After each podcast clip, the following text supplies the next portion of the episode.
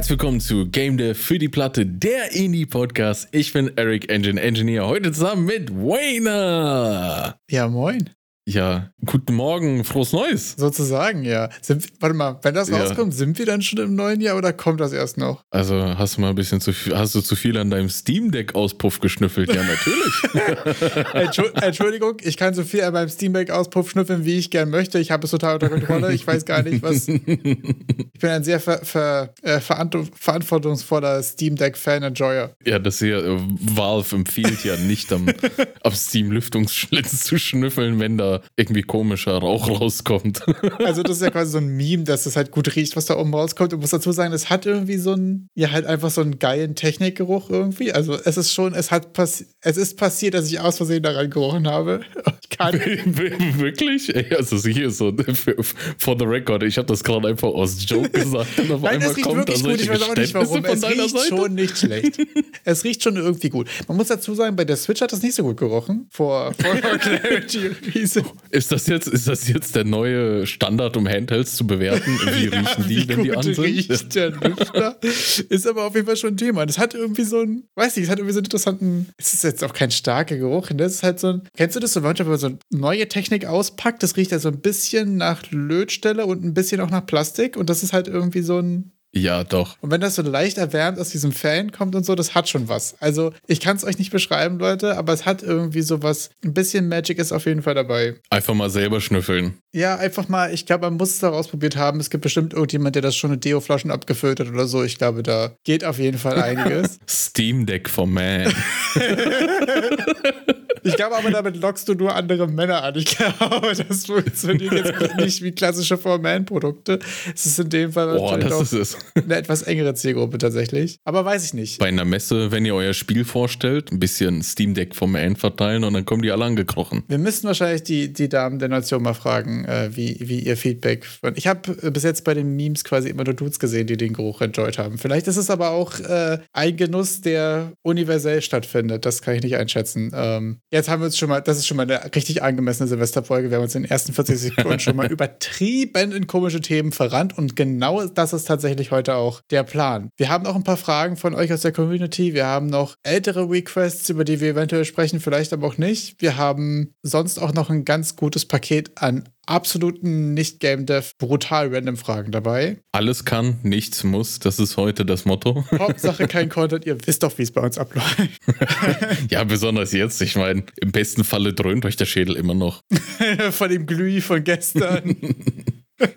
Vom Glüh? Ich weiß nicht. Was, was trinkt man denn? Silvester-Shampoos? Ich habe gar keinen Dunst. Was, was, was, gibt, gibt es ein richtig allgemeines Silvestergetränk, außer dass man irgendwie um 0 Uhr zum Anstoßen plötzlich alle so tun, als würden sie gerne Sekt trinken, for some reason? Boah, wie widerlich. Oh. Oder? Also da kann man uns auch mal darauf einigen, dass man sich den Silvestersekt eigentlich auch mal sparen kann, oder? Also wem machen wir da was ja, vor, als wenn wir jetzt da so kultiviert und uns da ein Säckchen reingönnen? Oder da sind so, ja, du haust dir kurz weg und dann wird es doch der nächste ehrenlose Wodka eh. Also. Ja, ich mache da auch immer in den Sekt nur so, so pro forma einen Schuss Sekt in den O-Saft, damit ich mir das irgendwie reinzwingen kann. Ja, fühle ich auf jeden Fall auch nicht. Aber gut. Ähm, ich hätte fast gesagt, wir starten erstmal mit den Community-Fragen rein und schauen mal, wie viel Zeit wir quasi noch für die random ass Questions haben, die ich die sonst noch mitgebracht habe. Hast du, hast du eine Präferenz, womit wir reinstarten? Ich fand. Wir haben ja derzeit zwei Fragen, oder? Äh, genau, wir haben zwei Fragen und wir haben noch eine Request. Also wir haben, äh, ich glaube, erstmal so die klassische Jahresrückblicksfrage, beziehungsweise die zieht sich ja noch ein bisschen weiter. Und zwar hatte äh, Simon gefragt, wenn ihr zurückschaut, wie empfindet ihr eure Entwicklung seit Beginn des Poddies und was sind die größten Learnings? Wow, also direkt mal reinstarten mit so einer philosophischen Frage. Wirklich. Und ich glaube, das ist eine Frage, die schon die Folge füllt. Also ich finde, für mich persönlich sind da auch, ähm, hat es so ein bisschen zwei Ebenen. Das ist einmal bezogen halt vor allem auf den Podcast und einmal auf Game Dev irgendwie. Da sind einige Sachen, die sich überschneiden, aber natürlich auch ein bisschen unterschiedlich. Ich finde es insgesamt super interessant. Wie lange machen wir den Podcast jetzt? Das sind jetzt ja doch irgendwie anderthalb Jahre. Wir sind jetzt bei Folge 84, wenn das ihr hört. Wir laufen steil auf die zwei Jahre. Gott, wir laufen auf die zwei Jahre zu. Ja, was ist das? zwei Jahre. In 20 Folgen ist das die zwei Jahre voll. Oh Gott, was machen wir hier? Gut. Zwei Jahre. Gut, schieben wir diesen Mental Breakdown kurz zur Seite. Ähm, nee, eigentlich finde ich super interessant, wenn wir mal zurückblicken. Was haben wir gemacht, als wir den Podcast angefangen haben? Oder hast du da noch gestreamt eigentlich? Oder hattest du da schon mehr oder weniger aufgehört? Nein, die erste Zeit hatte ich noch gestreamt und den Podcast auch beworben. Also, weil du hattest ja brutal reingestreamt und dann hast du irgendwie aufgehört. ja, es gab ja die Zeit, wo ich jeden Tag gestreamt habe, fünf Tage die Woche, acht Stunden, damit ich äh, Game, Game Deve während ich streame. Basically war die Idee, dass wenn irgendwelche random Leute aus dem Internet mir zuschauen, dass ich da nicht so viel prokrastiniere.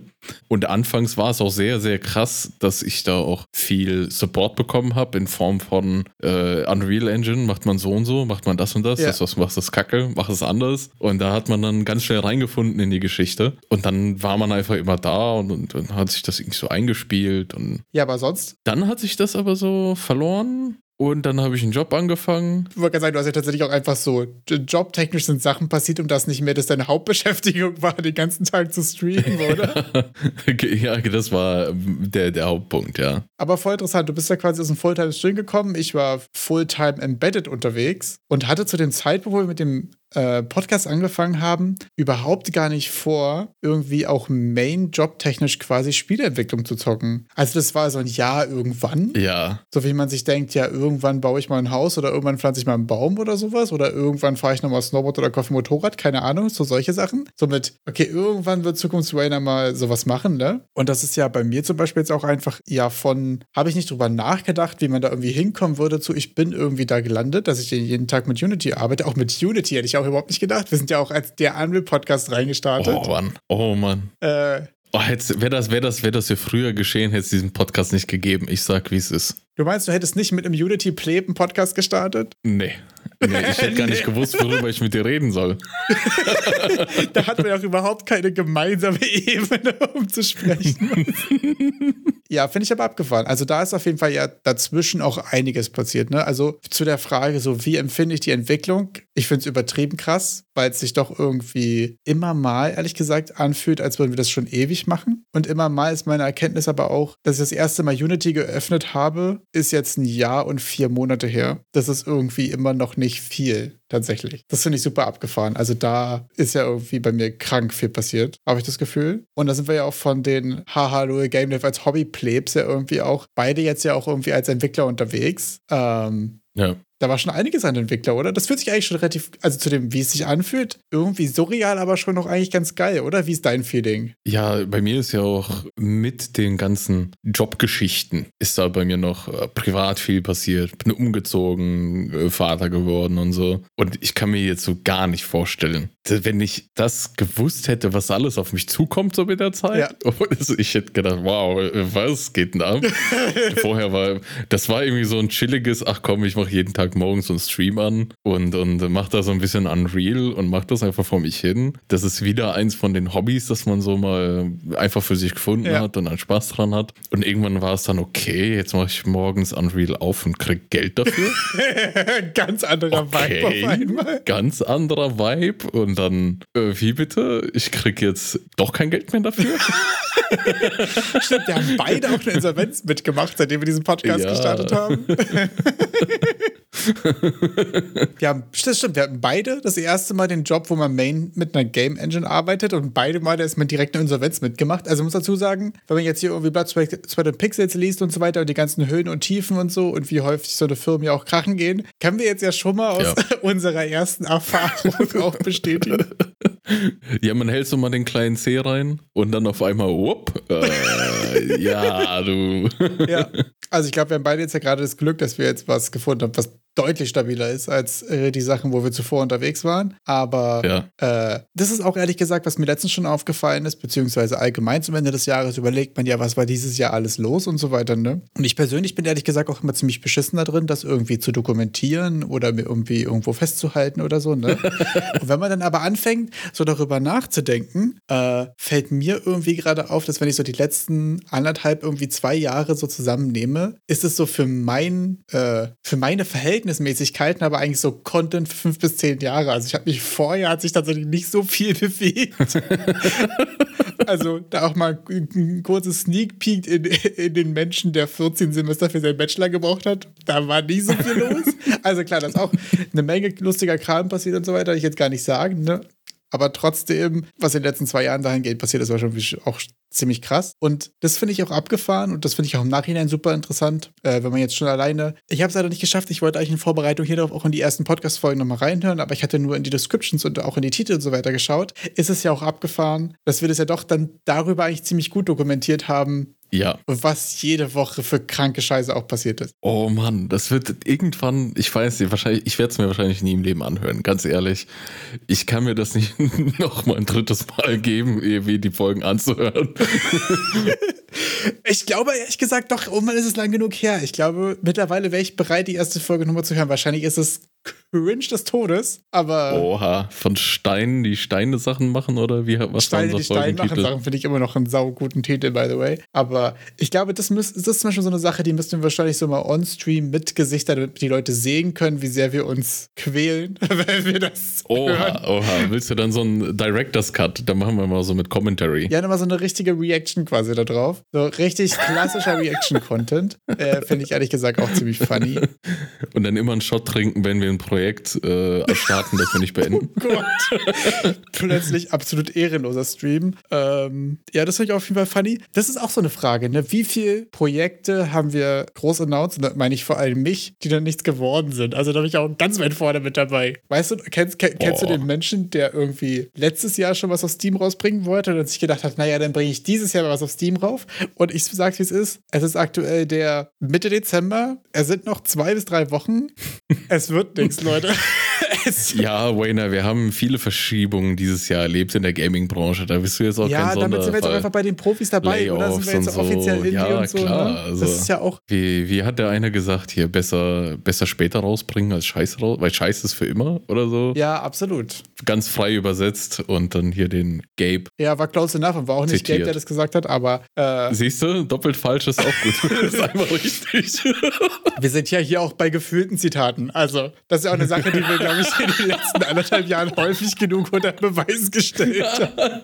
Dass wir hier weder bei Fakten noch bei Zitaten oder irgendwas nicht besonders akkurat sind. Ja, aber damit erschaffen wir ja Dinge, die zitiert werden können. Voll. Und das ist eine Sache, die mich am meisten interessieren würde, wenn wir jetzt unsere ersten Folgen nochmal hören. Also wir hatten ja da, und das ist ja auch der zweite Teil der Frage, was sind die größten Learnings? Und ich habe das Gefühl, wir hatten ja auch im ersten halben Jahr schon ziemlich viele krasse Learnings. Ich hatte auch viele Takes und viele sehr, sehr hotte Takes mitgebracht, mit wie Sachen funktionieren müssen. Und die werde ich mir irgendwann nochmal raussuchen und die würde ich richtig gerne mal mit dir fact-checken auch. Wie die gealtert sind. Unsere Oha. ersten Erkenntnisse von, Oha. ich habe das erste Mal was gemacht und importiert und so weiter. Und ich glaube, das ist jetzt auch so ein bisschen die Frage, so was sind die größten Learnings für dich gewesen, seitdem wir den Bums hier machen? Meine größten Learnings sind gewesen, dass ich recht hatte, dass wir es nicht hinkriegen, irgendwie Projekte ordentlich zu beenden, so dass eigentlich ja der Podcast-Name sich bewahrheitet hat, auch jetzt nach anderthalb Jahren. Dass das der steht eigentlich stabiler ja, denn je. Ein, das, wirklich, also jede Folge ist eigentlich nur eine Bestätigung dieses äh, Podcast-Namens. Absolut, ja. Und sonst halt, ja, äh, Down, Scope kleiner machen. Das ist so. Und ich bin noch nicht am Ende angekommen, dass ich einen Scope gefunden habe, dass ich das irgendwie gemütlich sagen könnte und durchplanen könnte und sagen würde, ja, das schaffe ich auch. Das finde ich interessant, das ist auch, glaube ich, einer meiner größten Learnings und der ist aber irgendwie voll schlecht zu, ähm, zu greifen oder voll schlecht zu messen, weil was ich am meisten gelernt habe, ist, was es wirklich bedeutet, ein komplettes Spiel zu machen. Ja. Und das lernt man ja nur jedes Mal, wenn man daran scheitert, ein komplettes Spiel zu machen, wieder ein bisschen mehr davon. Und ich bin auch noch nicht fertig damit. Also ich bin jetzt gerade auf dem Stand, dass ich sehr, sehr genau weiß, was es heißt, quasi ein Spiel technisch umzusetzen. Aber ich weiß noch überhaupt nicht, was es bedeutet, ein Spiel mit Artstyle und UI und Steam und Uploads und Marketing und irgendwelchen Thumbnails und Capsules und so ein Kram quasi fertig zu machen. Also ich habe das Gefühl, so das letzte Drittel fehlt mir irgendwie noch. Ja. Ich habe aber das Gefühl, ich habe angefangen bei diesem Podcast, wo ich dachte, dass ich von diesem ersten zwei Drittel so ungefähr die Hälfte weiß, aber es waren so ungefähr 10 Prozent. Und ich glaube, jetzt bin ich so ungefähr bei 90 Prozent. Ich habe jetzt doch das Gefühl, schon eine relativ genaue Vorstellung zu haben, was es wirklich braucht, irgendwie so so ein Game ähm, auf, die, auf die Bahn zu bringen. Ich merke auch, dass obwohl ich mir selbst ja künstlerisch völlige Unfähigkeit diagnostiziert habe, mehrere Male, dass ich trotzdem einen relativ hohen Anspruch habe an mich selbst irgendwie. Also es gibt schon einige Games, die ich hätte fertig machen können, aber die würden dann halt scheiße aussehen, aber mhm. eventuell ja trotzdem Spaß machen. Aber die würden halt so furchtbar aussehen, dass es wirklich so aussieht. Ja, ich habe mir jetzt hier 28 Synthi-Assets gekauft, habe drei von Cotonos dazugeknallt, habe das raufgepackt und die Capsule und die Skybox ist aber irgendwie noch der Default. und das ist der Stand, den ich jetzt produzieren könnte, aber ich merke, dass mir das nicht reicht. Oh. Und das war auf jeden Fall auch eine große Erkenntnis, dass ich da irgendwie einen sehr hohen Anspruch irgendwie merkwürdigerweise habe. Also ich habe keine Skills, aber einen sehr hohen Selbstanspruch, was ja auch der beste Weg ist, wieder unzufrieden mit sich selbst sein und nichts fertig zu bekommen. Und da merke ich, dass ich gerade an meinem Selbstanspruch und auch an meinen Skills irgendwie versuche, gleichzeitig so ein bisschen zu schrauben, um dass sie sich vielleicht irgendwo in der, ihr könnt es euch vielleicht vorstellen, Mitte treffen und ein Speedspot äh, von für einen für mich erreichbaren Artstyle irgendwie ergeben. Das ist gerade auch mein, die größte offene Wunde, mit der ich irgendwie ins nächste Jahr gehe. Ja, so Skills einzuschätzen, wie, wie gut etwas aussieht. Da wird man irgendwie relativ schnell gut drin, Dinge einzubewerten, aber es dann selber zu machen und dann irgendwann auch nachzuvollziehen, weil dafür muss man es ja erstmal selber können, also nachzuvollziehen, wie viel Aufwand das ist, ja. etwas so schön zu machen. Absolut, genau. Da, dafür brauche ich ja die Fähigkeit, etwas so schön zu machen. Äh, vorher habe ich das nicht und kann das nicht ganz nachvollziehen, aber ich kann die Schönheit erkennen. Und dann ist das so, da ist man in diesem,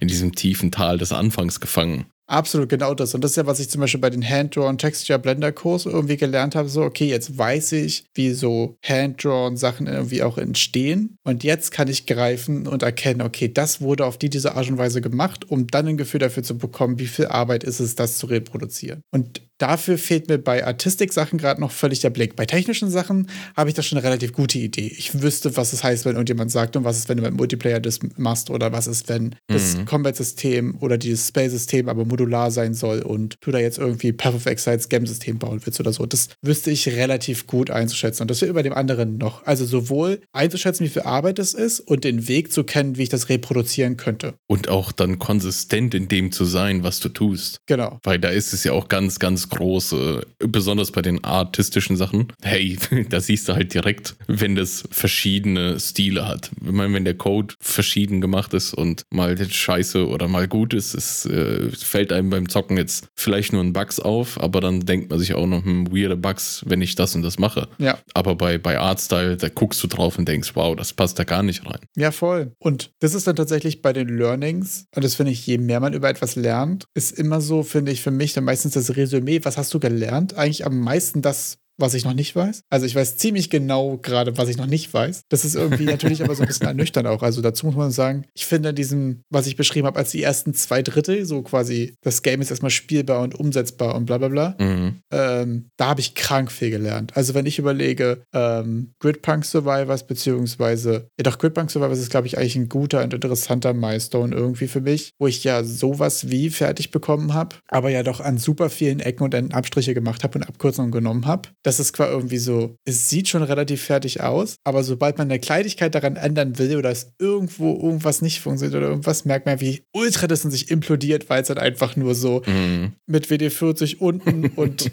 Panzertape oben irgendwie die Scheiße zusammengehalten hat quasi. Äh, und ich merke es jetzt zum Beispiel an, äh, an Boulder Smash, wenn ich jetzt äh, dann irgendwie doch nochmal einen Rappel habe und sage, ich will jetzt aber noch ein neues Relic hinzufügen oder irgendwas, das dauert einfach 20 Minuten, dann ist es da. Also da merke ich, da ist krass viel passiert. Gerade irgendwie, wenn es darum geht, da irgendwie ähm, schnelle Sachen zu prototypen, die aber trotzdem stabil genug sind, ähm, um dass man die auch irgendwie weiterverwenden kann und so. Ähm, das ist für mich auf jeden Fall so skillmäßig der größte Fortschritt. Ähm, sonst so richtig allgemeine große Learnings das sind halt irgendwie so Tausende, ne? Das finde ich super interessant, äh, super schwer zu reflektieren, was jetzt da konkrete, konkrete Learnings waren. Irgendwie sind ja alle von denen in den letzten 83 Folgen dieses Podcasts auch festgehalten. Aber irgendwie habe ich jetzt auch kein konkretes, großes Learning, oder? Man vergisst auch ganz schnell wieder so, was man vorher gedacht hat und denkt sich, hä, es macht ja nur so ja, Sinn, wie ich es ja jetzt gerade denke. Tatsächlich, ja. Das ist ein sehr guter Punkt. Ich bin da bei den Learnings, habe ich dieses Jahr für mich ganz krass die die Learnings gemacht, dass es verdammt schwer ist, ein längeres Projekt irgendwie aufrechtzuerhalten. Also ich habe da irgendwie, ich habe mal gerade geschaut, das letzte, was ich an Game gemacht habe, was auch einigermaßen fertiggestellt wurde und spielbar zur Verfügung steht, ist im Oktober letzten Jahres. Oder ist My Boring Alien Teacher oder was? Äh, nee, mein Bo sorry, dann war es My Boring Alien Teacher. Das hatten wir ja im November gemacht. Ja. Ich habe nur gerade die Itch-Seite aufgemacht und habe nur gesehen, dass der letzte Ludum Dare, an dem ich teilgenommen habe, im Oktober war letzten Jahres. Ah, okay, mit dem Spaceship. Und dann war es My Boring Alien Teacher.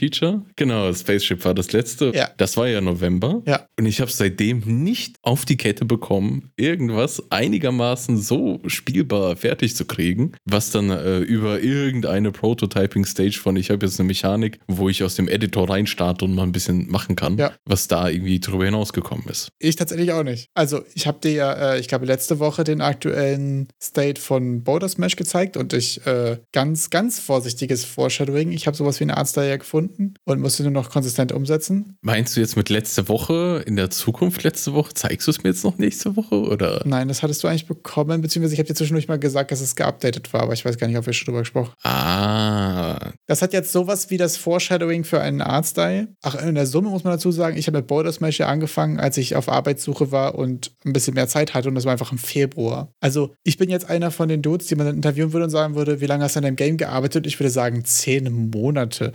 oh, aber, scheiße, stimmt. aber man muss dazu sagen, in diesen zehn Monaten halt 87 Stunden. Das ist eigentlich nichts. ja. Und das ist halt irgendwie auch das Feuchte daran. Und das ist auf jeden Fall ein großes Learning von mir, ähm, dass man irgendwie bei so Freizeitprojekten und so weiter da ähm, in dem Zeitraum, den man dran arbeitet, zu messen, frustriert mich mega. Das tut irgendwie auch meiner mentalen Gesundheit nicht gut, merke ich. Sondern man, es ist ja irgendwie auch Hobby und es ist ja Spaß für mich. Ja. Aber ich merke, dass wenn ich sehe, dass ich da seit Februar dran arbeite, macht mich das wahnsinnig. Wenn ich aber meinem Tool nachgucke, dass ich da 85 Stunden oder 90 Stunden dran gearbeitet habe, dann finde ich es ultra geil für die paar Stunden, was ich da gemacht habe. Ja. Und das merke ich, dass mir das sehr hilft. Und was ich auch auf jeden Fall, was für mich ein großes Learning ist, ist, dass so Game Dev als Hobby ähm, total geil als so kreativer Ausgleich zum, zum dumme Kacke machen irgendwie funktioniert für mich. Also ich merke, so quasi in einem Work-Kontext hast du ja relativ klare Requirements und du willst ja effizient und nachhaltig fertig werden und so weiter. Ne? Da hast du ja so einen Effizienzanspruch. Und gerade in den Hobbyprojekten, wo du so einen Gegner reinspawnst und dann ist mal so eine Frage, dann hast du doch mal so, ich weiß nicht, ob ich der Einzige bin, aber ich habe ja so eine Stimme in meinem Hinterkopf, die sagt, und was ist, wenn du 100 spawnst? Und wenn das geht, ohne dass die Engine abschmierst, und was wenn du 10.000 spawnst? Und diese Hobbyprojekte quasi dafür auszunutzen, um das auszuleben oder da halt einfach mal irgendwie fünf bis zehn Stunden deinem Blender Hand-Painted Kurs zu machen, obwohl du weißt, dass es niemals du die Zeit oder die Lust dazu haben wirst, Hand-Painted Textures zu machen. das sind die Sachen. Also, dass ich gemerkt habe, dass Game Dev als Hobby ein super geiler Ausgleich zum Job ist und super nice so als kreativer Gegenpart irgendwie und das mir auch für meine Mental Health irgendwie super gut tut. Aber auch nur, wenn ich es nicht behandle wie ein Job. Das war auf jeden Fall ein großes Learning für mich. Also dann auch kein Time-Tracking, kein nicht so ergebnisorientiert sein. Nicht ergebnisorientiert sein, genau. Also, weil das Time-Tracking tut mir wieder sehr gut. Ich habe mir das auch auf jeden Fall fürs nächste Jahr jetzt vorgenommen, einen Game Jam mitzumachen. So, da ist jetzt, wir sind Boah. nicht mehr bei Steam Releases, wir sind bei gar nichts mehr. Wir sind bei einem Game Jam teilnehmen, weil ich weiß nicht, über die längeren Zeiträume an einem Projekt dran zu bleiben. Irgendwie klingt es ja ganz verlockend, jeden Tag eine Stunde reinzustecken und dann hast du nach einem Monat 30 drin und äh, immer diese Zero Days. Das hatten wir ja am Anfang auch mal drüber gesprochen. Hey, never have a Zero Day, immer so ein bisschen. Und irgendwie, man ist am Ende des Tages, denkt man sich dann doch, ach, nee, heute nicht, mache ich morgen. es ist so wenig, mache ich morgen.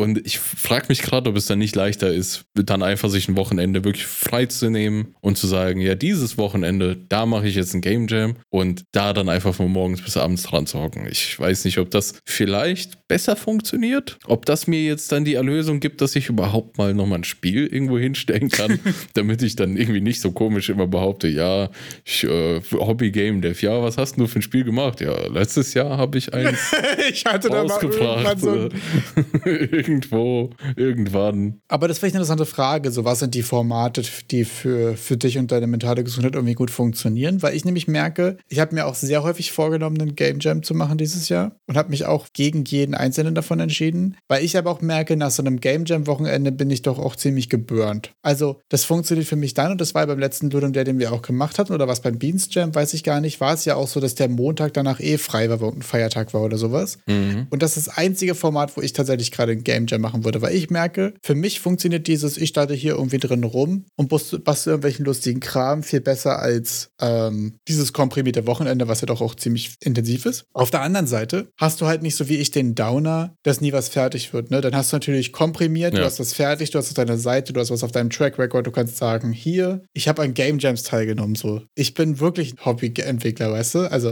für so Street, ja. für so Street Credibility bringt es einfach mehr, sind wir ehrlich. Wirklich? Ich habe ja keine Screenshots, ich habe keine Prototypes. Ich könnte euch, ich weiß gar nicht, ob zum Release dieser Folge das schon hinhaut. Ich habe es mir wieder so soft vorgenommen und ich noch nicht angekündigt, das vielleicht mal so den geprototypten Artstyle durchzubekommen und euch mal auf Itch äh, Border Smash game zu lassen. Äh, soon, soon TM, habe ich aber auch im Februar schon gesagt, von daher, wer weiß, Leute, ähm, dass das schon auch hilft, wenn du da auch wirklich so messbare oder sichtbare fertige Sachen irgendwie hast. Das kann auch sein, dass es gut funktioniert. Ne? Und da ähm, komme ich auch auf, zurück auf einen Hottake von mir selbst, der auf jeden Fall gut gealtert ist und den ich nach wie vor sehr fühle. Der Scope von einem Hobbyprojekt wird hauptsächlich davon bestimmt, wie lange du dein eigenes Projekt ertragen kannst. Also wie lange kannst du das ertragen, an einem demselben Projekt zu arbeiten? Weil das ist eine Sache, die zum Beispiel bei mir gerade am Anfang zwei Wochen Maximum. Und jetzt muss man sagen, ich bin seit Februar im Boulder Smash dran und ich hatte doch jetzt vor zwei, drei Wochen so das erste Mal so ein ist jetzt auch genug, vielleicht mache ich doch was anderes Gefühl. Aber davor so die acht, neun Monate und immer mal ein bisschen, einmal mal am Wochenende eine Stunde oder so, ja auch wirklich in der Summe nicht viel Zeit, wie wir gerade darüber gesprochen haben, ging für mich mittlerweile total fit. Und das war auch auf jeden Fall eine interessante, interessante Erkenntnis, dass mittlerweile da meine Lunte so lang ist. das auszuhalten einfach. Deine Lunte ist lang geworden und ich bin auch geduldiger geworden, ja, ja. Also, ich frage mich dann immer so, ja, dadurch, dass man sich auch so viel mit, mit Games beschäftigt und auch mit Game Deven, habe ich dann, ist bei mir eher das Problem die Attraktivität von neuen Ideen. Also ich habe ich hab mein altes gar nicht so sehr satt, deshalb habe ich meine alten Projekte, wie zum Beispiel den Ordnungsamt-Simulator, doch relativ schön. Ordnungsamt-Simulator 2024 confirmed. Aber diese neuen Sachen, oh, die sind ja noch schöner. Ihr müsst belieben. Believe, ja, also geht in den Eric Engine Engine Engineer Discord und postet da ein Skelett, das auf einer Bank wartet. Das wird wahrscheinlich sehr, Auch sehr, ein sehr trauriger helfen. Discord mittlerweile. das ist der Stream-Discord und dort ist es so, dass ab und an dann doch noch jemand fragt, wann kommt der nächste Stream. Ja, und dann siehst du so, wie Erik quasi aka Homer Simpson so in den Busch verschwindet, so rückwärts reingeht. Ja, ich würde eigentlich schon gerne, das ist auch eine Möglichkeit, die ich mir mal so in den Kopf gesetzt habe, vielleicht einmal die Woche meinen alten Prokrastinationskiller auszupacken Oha. und zu streamen. Einfach nur, damit ich dann einen Timeslot habe, an dem ich mich selbst dazu zwinge, wirklich an diesem Projekt zu arbeiten. Dass ich dann zumindest diese zwei Wochen, also entweder ich bin da wirklich ein bisschen gerade am Schwimmen. Was mache ich denn? Wie kann ich das denn sicherstellen, dass ich irgendwas in der Zeit mache? Sind es jetzt feste Timeslots.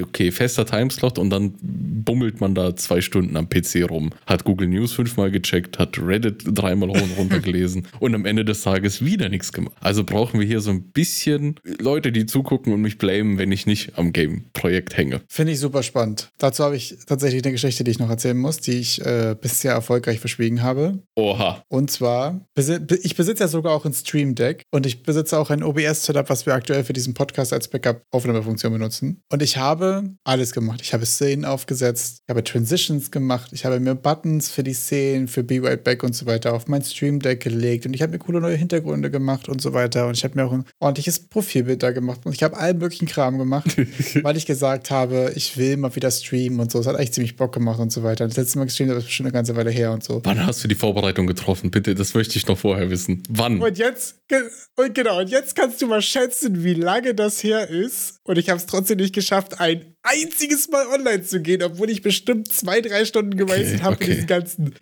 Rotz hier aufzusetzen, einfach nur für mich selbst. Bo- Boulder, Boulder Trash, hast du ab Februar angefangen daran zu arbeiten?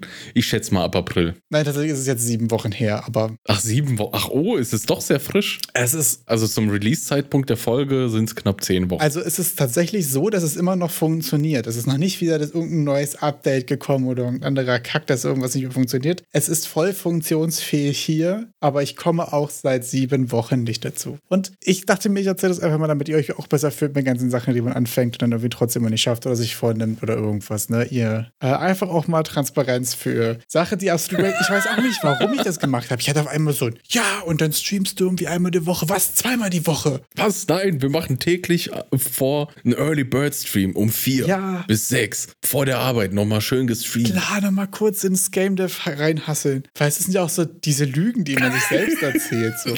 Keine 0% Tage. Siehst du, zu den 0% Tagen wollte ich noch was sagen. Ich finde dieses ganze keine Zero Days und so weiter irgendwie eigentlich auch ziemlich inspirierend und ich habe das Gefühl, das ist sehr effizient. Das funktioniert aber nur, wenn man in seinem sonstigen Alltag auch genug Space hat, ein Projekt oder irgendwas zu haben, wo man sich wirklich vornimmt, das bis X fertig zu haben. Oder da wirklich so ein, ne? Ich merke selbst, dass wenn es bei mir so ist, wenn einfach gerade sonst mit Work und so weiter einfach viel los ist und da ist für Game Dev einfach auch manchmal gerade kein Space. Das ist bei mir einfach die Realität und da habe ich mir selbst auch Absolution für erteilt, dass es manchmal einfach zwei, drei Wochen sind, wo ich gar nichts schaffe und das ist völlig in Ordnung und das sollte es nämlich auch sein. Deswegen ist es nämlich ein Hobby und soll Spaß machen, Leute, äh, dass man dann solche Sachen irgendwie nicht verfolgen kann. Und Plot Twist, bei mir ist es dann so, wenn ich den Druck rausnehme, dann habe ich viel mehr Bock und schaffe irgendwie auch wieder mehr. Also Mhm. dieses No Zero Days funktioniert wirklich gut, was fertig zu bekommen, aber auch nicht um jeden Preis. So, das ist das irgendwie, was ich nochmal einwerfen wollte. Ja, No Zero Days kann dir helfen beim Prokrastinieren. Vielleicht auch Genau, ja. ein bisschen was abzuschneiden, wenn man sehr viel Zeit übrig hat. Aber wenn man bei diesen No Zero Days bei anderen Dingen sparen müsste, die eigentlich erledigt werden müssen, dann, das, dann, dann fängt es an, schon fast in toxic zu werden. Ja? Das ist ein sehr schöner Take. Das hat es viel besser beschrieben als den Quatsch, den ich gerade erzählt habe. Weil ihr müsst es dort wegnehmen, wo es eigentlich hingehört und macht dafür was anderes, was ihr normal nicht so getan hättet. Und das ist irgendwie, ja, führt dann am Ende auch zu Ergebnissen, die wahrscheinlich nicht so toll sind, wie das, was man sich vorgestellt hat. Und damit haben wir den ganzen Teufelskreis geschlossen und man ist unglücklich.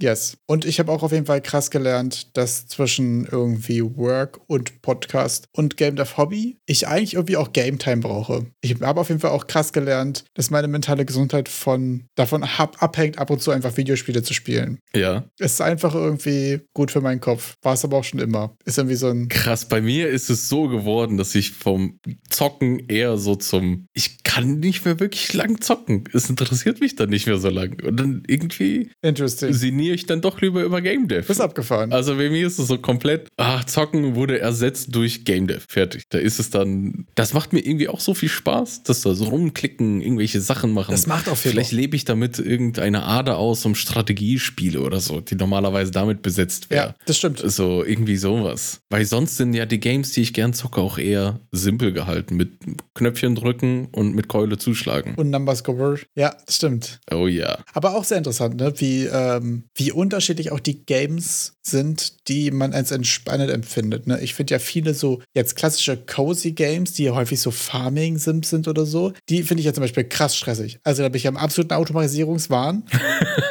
und da renne ich und da versuche ich noch drei, drei Minuten, bevor der Tag vorbeigeht, dann nochmal acht Möhren mehr rauszuziehen. Also da bin ich ja auch im totalen Automatisierungsdings. Und wenn ich dann aber irgendwie gerade die richtige Mut für Elden Ring habe oder mal wieder Dark Souls spiele oder so, ultra chillig. Also wie unterschiedlich das auch ist, was man als entspannend empfindet irgendwie. Ich fand zum Beispiel hier auch Paperclips krass anstrengend. Hast es, wie weit bist du? Sollen wir die Leute spoilern? Paperclips? Äh, ich habe es dir tatsächlich geschickt, bevor ich es geschlossen habe. Ach so. Äh, ich glaube, es waren was um die, ich habe die Zahl nicht mehr im Kopf, keine Ahnung. Sie war schon relativ hoch, es war schon relativ funny. Gut, dann kann hier auch keiner gespoilert werden. Äh, nicht, also es ist auch kein, kein, keine große Story. Ich habe den kleinen C in Idle Games reingehalten in Form von Paperclips und ich fand es schon sehr funny, wie engaging es ist, dafür, dass es so minimale UI und minimale Grafik ist, was Das sind im Endeffekt drei, vier, fünf Knöpfe Ja. und ein paar Zahlen. und das Interessanteste daran fand ich, dass ich gesehen habe, dass es ein Genre gibt, was meinen artistischen Fähigkeiten entspricht.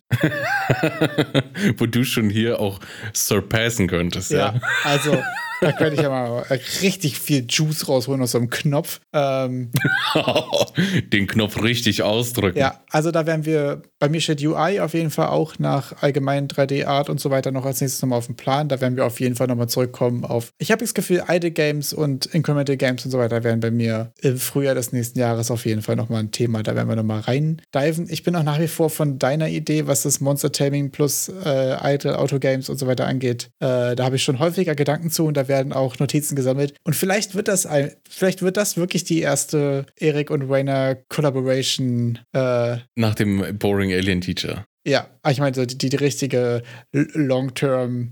Who knows? Mal gucken. Ich finde, das können wir so als softes Oha, Foreshadowing. das, das können wir dann ja im Stream machen. ja, boah. Ja? Okay, Leute, das wird alles safe nicht stattfinden. Ich habe das Gefühl, wenn ihr aus den letzten 40 Minuten was gelernt habt, dann, dass ihr bei sowas nicht davon ausgehen könnt, dass irgendwas davon stattfindet, was wir hier sagen. Wir haben, ihr merkt, ne? Wir haben sehr viel. Und mich würde das so interessieren, wenn ihr das jetzt gerade hört, da kommt bitte mal in Discord und könnt gerne Bezug nehmen. Habt ihr jetzt gerade so ein, so, was ist euer Moment gerade? Ist es so ein, Gott sei Dank, die kriegen auch nichts geschissen? Oder ist es so ein, was für Plebs, ich schaffe viel mehr und kein Problem und ich ziehe das hin? Was ist euer, eure Mut gerade hierzu? Das würde mich sehr interessieren. Das würde mich auch sehr interessieren, ob das dann manchmal so rüberkommt wie, ach, die Onkels, ach, jetzt der Erik, jetzt kündigt der schon wieder irgendeinen Kack an, den der nicht macht. Ja, also ist das, sind wir immer noch auf euch oder verliert ihr einfach noch mehr den Respekt vor uns? Das würde mich interessieren. Das ist die Frage. Ist das hier gerade, weißt du, ist es so ein, wir sitzen ja alle im selben Boot oder ist es so ja, okay, guck dir mal die Plebs an, egal, okay. Aber selbst wenn wir die Stelle ausfüllen, dass ihr auf uns runtergucken könnt, das mache ich auch gerne. Ey, das war von Anfang an Teil dieses Podcasts, quasi den, Ja. den, den Struggle mal authentisch irgendwie darzustellen. Und das soll jetzt nicht heißen, dass irgendwie alle anderen unauthentisch sind oder so, sondern einfach sehr viele Sachen viel zu einfach aussehen im Internet. Ähm, Boah, wirklich. Besonders auf TikTok. Und wenn es sich bei uns jetzt noch mal ein bisschen schwerer anhört, als es ist, das wäre okay für mich. ich glaube, wir sind eigentlich, also ich habe jedenfalls das Gefühl, äh, oder gebe mir sehr viel Mühe dabei, das wirklich einfach genauso zu beschreiben, wie es ist. Und deswegen finde ich so ein, okay, Leute, dass ich jetzt vor sieben Wochen mal diesen Stream nicht mit angekündigt habe, sondern mir das einfach mal als Notiz mitgenommen habe, um mal zu revealen, wie lange es gedauert hat und dass ich es immer noch nicht geschissen bekommen habe, ist solche Sachen, die, äh, immer wenn ich es von anderen Leuten höre, finde ich es auch immer krass beruhigend und deswegen gönne ich euch das auch einfach mal. Äh, Es ist ja auch so interessant, dass der Podcast ja schon so lange läuft und wir ja so viele Sachen auch in diesem Podcast gesagt haben, an dem, was wir vorhaben, an dem, was wir gescheitert sind, dass man ja schon fast, wenn sich da jemand die Muße gibt, sich das alles anzuhören, das wird ja dann auch so ein, so ein richtig schöner Verlauf sein von, man startet immer cool rein und dann irgendwann so. es hat schon eine Spannungskurve auch. Ja, ja. Doch, Also auch Punk doch. Survivors Und dann ist ja- ist er auch so ein bisschen accountable, dass man dann auch irgendwann, ja, das Stream hat dann nicht mehr so gemacht und äh, da kam nie was und oh, das habe ich auch nicht mehr gehört. Ja, das stimmt. Also ich habe auch keinen meiner angekündigten Game Releases oder irgendwas eingehalten, obwohl das Einzige, was ich wirklich gesagt habe, was auf jeden Fall in der spielbaren Version rauskommen wird, war Good Punk Survivors und das kam es ja auch. Das war ja am Anfang auch als Steam-Release angekündigt, oder? Äh, das war das, wo ich gesagt habe, ich mache den Prototype fertig und dann gucke ich mal. Ich hatte es schon so ein bisschen im Subtext vor, aber es hatte sich relativ schnell abgezeichnet, dass es in keinem Zustand sein wird, der sich für Steam lohnt, tatsächlich. Ich hatte allerdings Aber auch. anfangs hast du das doch gesagt. Ja. Also Leute, die Podcast-Ultras, bitte. Ja, das könnt ihr gerne noch mal ein bisschen würde mich interessieren, Sekunde. wie, Ich glaube, wie fest war ich davon überzeugt tatsächlich. Das wäre jetzt sehr interessant im Ausflug. ich kann mich auch noch entsinnen, dass es dann irgendwie nach zwei, drei Wochen so war mit, ja, ich glaube, ich bin mir noch nicht sicher, ob es auf Also es sollte ja auf jeden. Fall auch nur drei Wochen dauern und hat drei Monate gedauert. Stimmt. Also es hat ja, es ist ja nicht nur weniger geworden, als ich geplant hatte, es ist ja auch noch schlechter geworden, als ich dachte. Es hat auch noch viel länger gedauert, als ich gesagt habe. Äh, und es ist ja mit Best tatsächlich auch genauso. Aber gut, das, was nehmen wir Aber- eigentlich als, als knallhartes Learning mit? Verdreifache die Zeit oder vervierfache Ja, die und Zeit? halbiere deine Ansprüche. Und genau. Das ist auf jeden Fall auch ein Learning, ja. Ähm, aber ich muss sagen, ich bin auch nach wie vor stolz darauf, dass da tatsächlich was Fertiges äh, bei rausgekommen ist. Ich habe ja auch tatsächlich eine Gridpunk Survivors Version auf meinem Steam Deck und das fühlt sich irgendwie komisch an, aber ab und zu feuere ich die mal ab und spiele einfach mal so drei Minuten Gridpunk Survivors und bin so, okay, das habe ich schon wie fertig bekommen. Das ist schon auch ein abgefahrenes Gefühl. Boah, da werde ich schon neidisch. Das ist schon cool. Das ist schon auch ganz geil. Ich weiß noch, ich bin äh, letztens, wo ich hingefahren, irgendwann mit Bahn hingefahren und war so, oh, was zockst du denn jetzt? Keine Ahnung, jetzt irgendwie Elden Ring anschmeißen für die 15 Minuten oder jetzt so. so eine Gridpunk Ey, ich habe Survivors. so drei Minuten Gridpunk Survivors gespielt.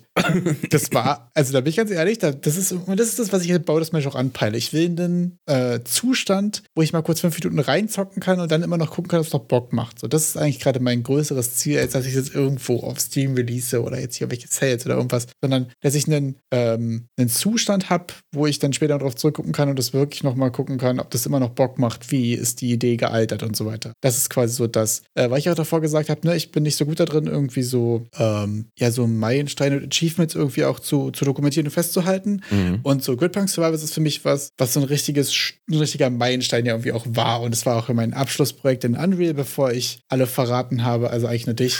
und auf Unity geswitcht Dein bin. Abschlussprojekt. Ja, äh, das war ja eigentlich so quasi der, der Goodbye Unreal. Und äh, das ist schon irgendwie auch funny. Und ich finde es so funny, wie wir uns auch im Vor Vorhinein darüber unterhalten haben, okay, wir machen jetzt hier eine Silvesterfolge und so. Ja, wir gucken mal, wir haben ja irgendwie nur zwei Fragen und hier haben wir noch einen Request. Okay, wir sind bei 46 Minuten und Frage 1. Klassiker noch keinen Millimeter weitergekommen. Mich wundert das eh immer, dass du im Vorhinein immer denkst, oh, ich hab nix, ich hab nix vorbereitet. Und ich so, Alter, Wayne, wann hat uns das jemals davon abgehalten, so eine Stunde einfach vor uns hinzulabern? Ja, das ist ja auch, das, das ist auch auf jeden Fall ein großes Learning. Das ist das auf jeden Fall nicht schlimm ist, weil wir hier überhaupt nichts mitbringen, sondern einfach.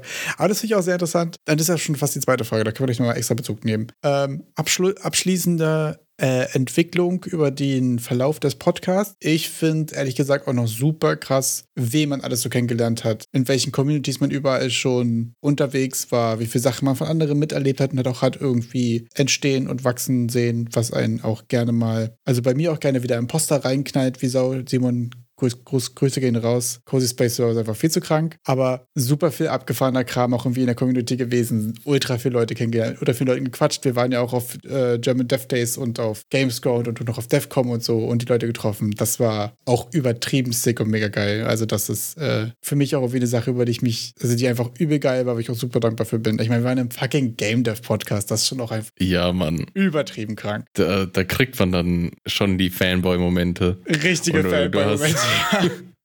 Du hast Simons Game genannt und das ist ja schon richtig gut. Und das auch, das auch wachsen zu sehen, fand ich irgendwie krass. Ich krieg selbst den Poster bei Feendrache mit ihrem Listquester, wo ich mir dachte, wo kommt das denn auf einmal her? Ja. So aus dem Nichts, aus irgendeiner Idee, die wir mal so gedroppt haben. kranke Und auf einmal kommt da ein Game dazu. geil, ja. Was ist hier geschehen? Und dann ist das Game auch so geil und dann zock ich das und, und was? So, das ist mal so das Side-Project vom Side-Project mal an einem Nachmittag zusammen gemacht. So, wow. Ja. Was habe ich, was hab ich in meinem letzten Jahr geschafft? und dann gucke ich in Itch. Ja, gar nichts. Warte mal. Letzte, das letzte ist irgendwann mal im November letzten Jahres gekommen. Abgefahren auf jeden Fall, saugeile Community. Ähm, richtig nice. Auch, Big thanks. ja. Wir machen ein großes Herz. Das sieht wir jetzt nur. Herzen, Genau. Ähm, Okay, meine Finger sind so kurz, das sieht man vielleicht gar nicht es so gibt doch jetzt auch dieses andere komische, ich finde, das sieht immer eher aus, als würde man nach Geld fragen. Ach so, das Korean Heart. ja, aber das ich sieht immer aus wie hier die kleinste Violine der Welt. Keine Ahnung, lassen wir das. Ja, also Ähm, Frage 2. Minute 8. Frage Minute zwei. 48, Frage 2. äh, was ist euer Aufwand für das Erstellen einer Fol- Folge auch so krass wie bei Simon? Also da kann man schon mal sagen, also TLDA nein. Definitiv nicht so viel Aufwand. ähm, super unterschiedlich, oder? Wie ist es bei dir? Also bei mir eigentlich ziemlich straight. Es ist anfangs viel gewesen. Ich glaube, ich habe für die erste Folge gottlose acht Stunden oder so da dran gehockt, um das irgendwie so zusammenzuschieben. Und ich frag, bitte fragt mich nicht, wieso, aber ich habe die erste Folge oder die ersten zwei Folgen in DaVinci geschnitten. Und DaVinci ist ja eigentlich ein Programm für Videoschneiden. aber da habe ich halt die Shortcuts gekannt und Ja. so. Und da kann man auch ein bisschen Audio machen. Und dann habe ich das dort irgendwie so Ich zusammengehämmert. finde es auch schade, dass jetzt gerade bei dir so negativ klingt, weil wenn ich jetzt einen Podcast schneiden müsste, würde ich auch in der Vinci reinstarten. Sag ich Tja, und dann irgendwie eine Pipeline aufgebaut, wie man das machen kann und dann irgendwie immer schneller geworden. Und äh, ich brauche aber jetzt trotzdem pro Folge, die wir aufnehmen, sitz, bin ich zwei Stunden wirklich Fokuszeit damit beschäftigt. Also da kann ich auch nichts nebenbei machen. Genau, ich glaube, die, die, äh, die Einteilung ist ja so Vorbereitung, Aufnahme, Nachbereitung. Vorbereitungszeit ist bei mir super unterschiedlich. Es gibt manchmal Themen, die ich irgendwie recherchiere, wenn die mir irgendwie wichtig sind. Manchmal habe ich gar nichts vorbereitet und scroll zehn Minuten vorher durch die Unreal Assets, gucke, was es gerade bei Unity gibt und suche mir raus, was ich mir für Reddit-Beiträge über die Woche gespeichert habe. Also ich bin ja hauptsächlich auf Reddit unterwegs. Das ist eigentlich so meine Main-Plattform für so Game Dev-Gedöns. Da speichere ich immer sehr viel und das Ja. sammelt sich so über die Woche. Oh, ich auch. Und das kuratiere ich dann meistens irgendwie nochmal so eine halbe Stunde oder so. Wie lange ich in der Woche auf Reddit hänge, zu lange, keine Ahnung. Äh, habe zuletzt meine Screentime ziemlich heftig reduziert, merke dabei aber, dass ich mir dann jetzt Sachen nur Lesezeichen setze und dann in der Vorbereitung quasi einmal durchgehe. Ja, und für die Aufnahme, also Aufnahme selbst ist so ungefähr eine Stunde. Wir quatschen, verquatschen uns meistens davor einmal und wir verquatschen uns danach noch einmal. Der Pre- und Post-Talk. Ja, das sind irgendwie so zwei, drei Stunden im Normalfall. Ähm, genau, und dann bist du zwei Stunden Nachbereitung. Und bei mir ist es so ungefähr nochmal eine Stunde. Also eine Stunde, weil ich höre die Folge nochmal durch, mache mir dabei schon mal Notizen, dann kommt halt Beschreibung und ich poste es auf allen Plattformen und ich suche die Links raus und so ein Kram und hau das überall raus. Das sind immer so, also Stunde hören, ein paar Sachen davon mache ich schon dabei, so anderthalb, vielleicht zwei Stunden ungefähr. Und Du schneidest zwei Stunden, das kommt also so fast sogar aufs selbe, Lol, hätte ich gar nicht gedacht tatsächlich. Ähm, das heißt, in der Summe jeder so sechs, sieben Stunden, würde ich sagen, oder? Sechs. Fünf, sechs? Boah, wenn du das jetzt nochmal so zusammenzählst. Ich bin auch hatte gerade ein bisschen irgendwie immer nur den, erschüttert davon, wie lange das. Oh, ich hatte nur den Schnitt so wirklich im Kopf, weil das so wirklich einfach zwei Stunden sind, wo, wo ich nicht, da muss, das ist so High-Focus. Ja. Da, da ist so, da kann ich nichts nebenbei machen. Da geht einfach gar nichts. Da muss ich anfangen. Und das ist auch jetzt erst so wenig geworden mit der Zeit, ne? Nach 84 Folgen oder so. ja. Da hat man dann seine, seine Tricks und Kniffe. Aber jetzt wurde die ganze Vorbereitungszeit, dann das Aufnehmen selber. Wahrscheinlich haben wir jetzt noch Terminfindung. Ist jetzt nicht so das große Problem, aber das ist ein Thema, das diskutiert wird. Das ist ein Thema, was auch wir komplizierter die wird. Ja. Und dann das Nachbearbeiten. Also ja, wow, ich bin, ich bin jetzt doch ein bisschen geflasht, wie viel Zeit am Ende doch drauf geht für so einen Podcast. Ich bin auch immer wieder flash davon, dass wir einfach dann Folge 84 haben. Also, dass wir damit nicht, also dass noch keiner davon irgendwo zwischendurch gesagt hat von uns beiden so, ja, kein Bock mehr oder irgendwas. Ne? Ich habe wirklich auch noch nie in meinem Leben ja irgendein Projekt so lange durchgezogen. Und mittlerweile ist es wahrscheinlich auch, wie, äh, was ist der Fachbegriff dafür? Was würde Wirtschaftsethik sagen? Sunken Cost Fallacy oder so? Wenn wir jetzt sowieso. Konsistenzmechanismus. Ah ja, okay. Ähm, wenn wir da sowieso jetzt schon invested sind, so dann. Äh, aber ich finde Ja, es wäre jetzt eigentlich echt doof, vor der Folge 100 abzubrechen. Aber das Und denkt bei man der sich jetzt Folge immer 100 so. denkt man dann auch so, Ja, komm, oh, mach jetzt haben wir schon 200, 100 oder? Folgen. Machen wir auch die 200. Ja, es, es ist tatsächlich kein, kein Ende absehbar. Aber ähm, ja, das ist so lange, wie es ungefähr dauert. Und ich merke, äh, wir haben gar nicht mehr so viel Space für meine Random Arsch Quest Questions. Aber ein paar würde ich doch gerne noch abfeuern, einfach weil es auch viel zu viel Spaß gemacht hat, die rauszusuchen. Die sind natürlich nicht geklaut von anderen Podcast-Formaten, die häufig äh, x äh, schnelle oder auch langsame und halb. Fragen an andere Personen haben sollten. Hacken und Jedenfalls Meaty. ähm, habe ich ein paar random Fragen, die mal nicht Game Dev related sind, äh, mitgebracht und wollte die einfach dir gerne mal ins Gesicht schmeißen. Und zwar, und das ist so eine Frage, ich, ich, ich liebe so eine Frage, das sind so eigentlich so richtige morgens um zwei, der Alkoholpegel ist gerade schon so am Abflachen und so, weißt du, man steht irgendwie nochmal draußen und raucht irgendwie nochmal eine und dann, Boah. dann geht das, okay, du, das Setting hast, das Setting fühlst du, oder? Und dann kommt diese Frage. Oh, wenn der Kater einsetzt. Nein, nein, nein. Nee, doch nicht so richtig. Du bist noch so eigentlich gute gelaunt und so. Du bist schon so, wow. Ach so. Aber irgendwer erzählt dir halt noch was, was ein bisschen zu deep ist für die Uhrzeit. Und du willst eigentlich schon nach Hause. Du bist so am Abmoderieren. Ja. Das ist so der Zeitpunkt für die Frage. Okay, In einer Naturdoku jagt ein Löwe eine Antilope. Für wen bist du? ich hau mal direkt raus. Ich bin wahrscheinlich für den Löwen. Wieso bist du, wieso guckst du gerade so entgeistert? Tu ich nicht. Bin ich eingefroren? Achso, also das sah gerade so entgeistert Ich, aus. ich höre dir gespannt zu. Aber ich war nur ein bisschen gerade, ich musste schmunzeln, da wir im Pre-Talk du das so als eigentlich Einstiegsfrage nehmen wolltest. Und jetzt sind wir am Ende der Folge. Hä, das war der Einstieg in die Arschfragen. Das war der Einstieg. Ach so, ich dachte der Einstieg in die Folge. Deshalb bin ich gerade Hey, so. hier ist alles nach Plan. Hier läuft es im Podcast auch immer genauso ab, wie wir es vorher absprechen. Weißt Wir du haben doch. das ja so abgesprochen. Ja, klar. Das ist ja, du bist jetzt im Skript verrutscht. Ja. Wir wollten doch jetzt eigentlich noch drüber lachen und länger ausmalen, wie ich das jetzt falsch verstanden habe. Aber ich bin der für den Löwen, ja, weil ich weiß nicht. Okay, ist nicht interessant, weil ich bin eigentlich in so einer global objektiv, wäre ich jetzt eigentlich für die Antilope quasi, weil das Tier irgendwie auch leid tut und so weiter. Weiter. Aber aus der Zuschauer-Naturdoku-Action-Sicht ist man ja auch so. Ja. Es ist ja auch so, und es ist so ein richtig dummes, kleines Kinderhirn in mir, wenn so ein Flugzeug vorbeifliegt. Und manchmal stellt man sich ja vor, schon vor, was wäre, wenn es jetzt abstürzt und so Explosion und so, oder? Weil man sich ja. so, so dumme Kinderscheiße irgendwie so im Kopf ausmalt, als wäre jetzt hier auf einmal plötzlich Michael Bay-Explosion oder irgendwas. Und deswegen ist man irgendwie dann doch schon irgendwie auch ein bisschen beim Löwen in dem Fall, oder? Einfach wegen dem. Also ich bin da voll beim Löwen. Voll also beim ich Löwen, bin dann schon. Oder? Ich bin voll. Ich keine Sekunde habe ich da die. Heftig. Weil dann, dann, wenn die Antilope wegläuft, ich weiß nicht, dann muss man ja die ganze Szene ja gar nicht zeigen. Also ich will da schon Action sehen. Da muss was passieren. Interessant, ja. Fand ich aber. Aber. aber das ist ja sehr, sehr differenziert von dir. Nein, der, der Löwe, der Löwe, der muss die Antilope reißen. Okay, dann habe ich noch, noch äh, eine etwas leichtere Frage und zwar aus der wunderbaren, wunderbaren Welt des Essens. Okay. Was ist deine Go-To-Backware? Was definiere bitte Backware genauer? Was du beim Bäcker käuflich erwerben kannst. Salami-Brot mit Remoulade. Salat mit Remoulade. Ja, das dann, wenn das da ist, dann, dann bin ich sowas von am. Gib, Gib, gib zwei, gib drei. und eine Mondschnecke on top.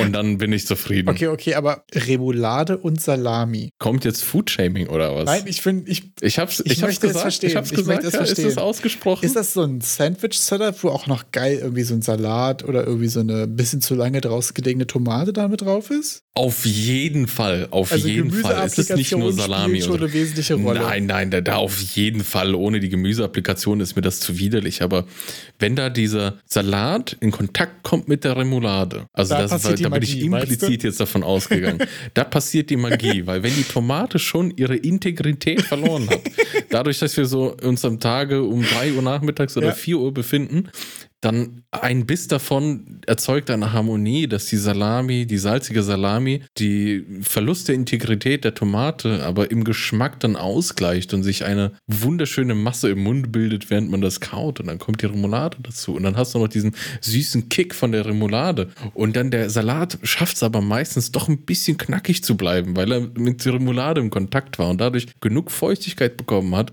um den Integritätsverlust der Tomate nicht auch zu erleben. Okay, aber aber dabei, also ich verstehe das, ich verstehe das Produkt total, aber ich habe ein wesentliches Problem damit und ja. so habe ich das Gefühl, dass in so einem Bäcker-Rouladen-Setup ist es immer entweder viel zu wenig oder viel zu viel Remoulade. Oder ich habe das Gefühl, das ist ähnlich wie das Dönersoßenproblem. Ja. Das Dönersoßenproblem ja. ist auch immer, ist es nie die richtige Menge. Aber es ist na, der, der zweite Punkt ist für mich kein Problem an sich. Also es ist nur zu, ein Problem, wenn es zu wenig ist. Wenn es zu viel ist, I don't give a shit. Und deswegen ist aber für mich ist es nur ein Problem, wenn es zu viel ist. Weil ich habe das Gefühl, du, du saust Was? dich auf. Ich muss auch ehrlich sagen, oh, jetzt sind wir so richtig bei klassischen Podcast-Themen angekommen, finde ich funny. Boah, boah. Ich habe seitdem, ich habe jetzt seit ziemlich genau einem Jahr einem Bart und seitdem verstehe ich die Existenz von so Wischtüchern und Servietten, die man dazu bekommt. Ich war vorher mal so, hey, können die Leute alle nicht essen? Warum gibt's immer? Aber seitdem ich einen Bart habe, bin ich so, ja, okay, man halt, hängt ja immer irgendwo eine Scheiße drin und seitdem und genau in dem zu viel Soße-Szenario ist es, mhm. ob du, wie du dich dann nachfühlst, ja zu 100% abhängig von der Anwesenheit von der Serviette. Also, ich habe ja noch mal ein bisschen länger Bart und ich habe das mit der Serviette eh komplett aufgegeben. Du hast also, das aufgegeben. macht dann irgendwann, das macht keinen Sinn. Das ist eine Serviette.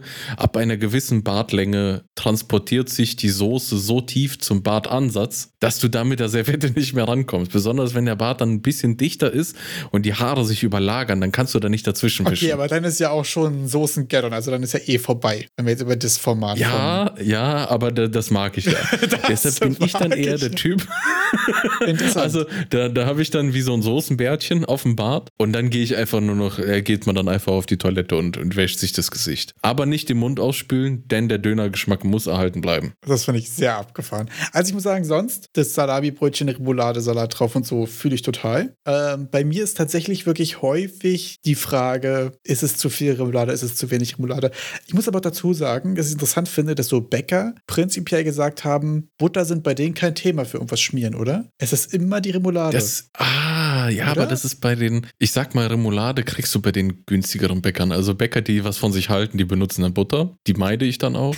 Also besonders im Salami-Setup habe ich, gibt es ein paar Bäcker, die machen das mit Remoulade. Das sind meistens günstigere Preise, aber wenn die wirklich qualitativ auch gutes Brot anbieten, ist Salami-Butter-Kombination dann doch eher gesehen, sage ich mal. Okay, finde ich interessant, weil ich habe das Gefühl, dass ich das letzte Mal bei einem Bäcker Butter gesehen habe auf irgendwas Belegtem oder so, super lange her. Also weiß ich nicht, ob es überhaupt existiert, würde ich anfragen, äh, würde ich anzweifeln. Äh, ich muss dazu sagen, dass bei mir tatsächlich zu Schulzeiten auch so nur Remouladenbrötchen, einfach nur, nur ein Brötchen und ein Daumendick Remoulade drauf irgendwie ein Thema waren. Vielleicht daher aber auch meine. Und das ist aber schon pervers. Vielleicht daher aber auch, also das war zu, dem, zu der Zeit so ein richtiges schön Mittagspause, ein Remouladenbrötchen und ein Booster reinknüppeln.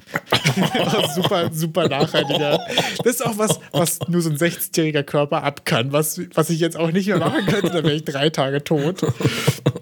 Ähm, aber vielleicht auch daher meine Skepsis bezüglich der Menge, weil schon einfach eine gewisse Überversorgung im Vorhinein stattgefunden hat. Ach so, die, die Remouladenspeicher sind gefüllt bei dir. Ja, das könnte, vielleicht ist das irgendwie der Ursprung meiner. Ach, Abneigung ist so ein großes Wort, ich sag mal Skepsis. Äh, ich habe mich letztens aber festgestellt. Okay, bist du jetzt beim Lager Döner mehr Fleisch oder was, wie sieht es bei dir da aus? Okay, also bevor wir zu meinem favorisierten Backwaren noch kommen, Döner ja auch wirklich Glaubensfrage. Und bei mir hat so ein Döner irgendwie so zwei Setups und es gibt einmal so den Döner in einem klassischen, normalen Fladenbrot-Dings. Und da bin ich Team, mhm. ich sage wenig Soße und hoffe das Beste. Ich finde so die Soße im Brötchen rundherum ganz nice, aber ich finde diesen Klecks oben drin, den fühle ich nicht. Der, also sobald der Klecks oben drin ist, ist es ja auch ein Lauf gegen die Zeit. Es wird nicht geiler. Da bin ich, da bin ich ganz skeptisch. Und sonst bin ich definitiv eigentlich am liebsten Team. Und ich glaube, das ist jetzt wirklich sehr kontrovers. Es kann sein, dass es unser erster Shitstorm wird. Sonst bin ich nämlich am liebsten tatsächlich Team Dürüm ohne Soße.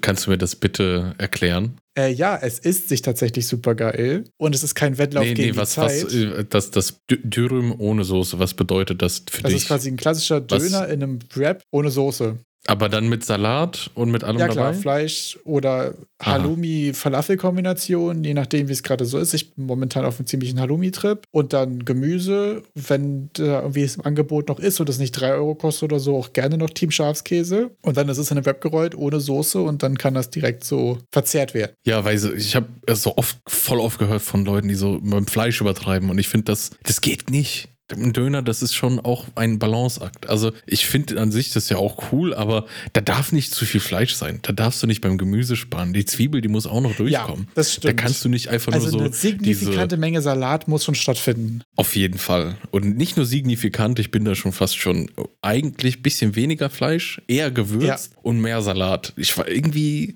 ist das Mundgefühl dann besser. Mit es ist doch einfach eine rundere oh, Sache ja. tatsächlich. Äh, ich finde nämlich eigentlich ist es tatsächlich so, wenn man das jetzt so irgendwie in einem, ich sag jetzt mal nicht Gewicht, aber so volumentechnisch in einem 50-50-Verhältnis hat, ist das eigentlich ein sehr, mhm. ein sehr gutes Gericht. Wenn es natürlich in einem, so einem klassischen, ich sag jetzt mal so einem unehrenlosen 80-20 Dorfdöner-Verhältnis ist, wo so 80% Fleisch ist, 10% ist Soße und 10% ist Salat.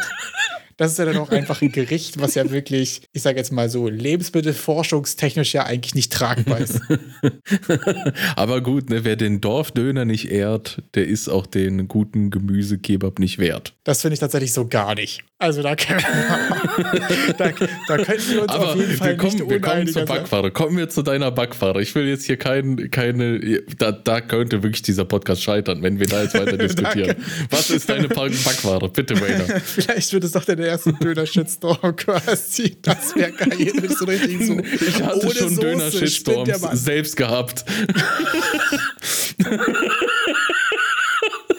Aber bitte, bitte kommen wir zurück zum Bäcker. Wir wollen so ein bisschen die Fragen auch durchkriegen. Weil durchkriegen, so bis jetzt bei Frage 3 nach einer Stunde 5.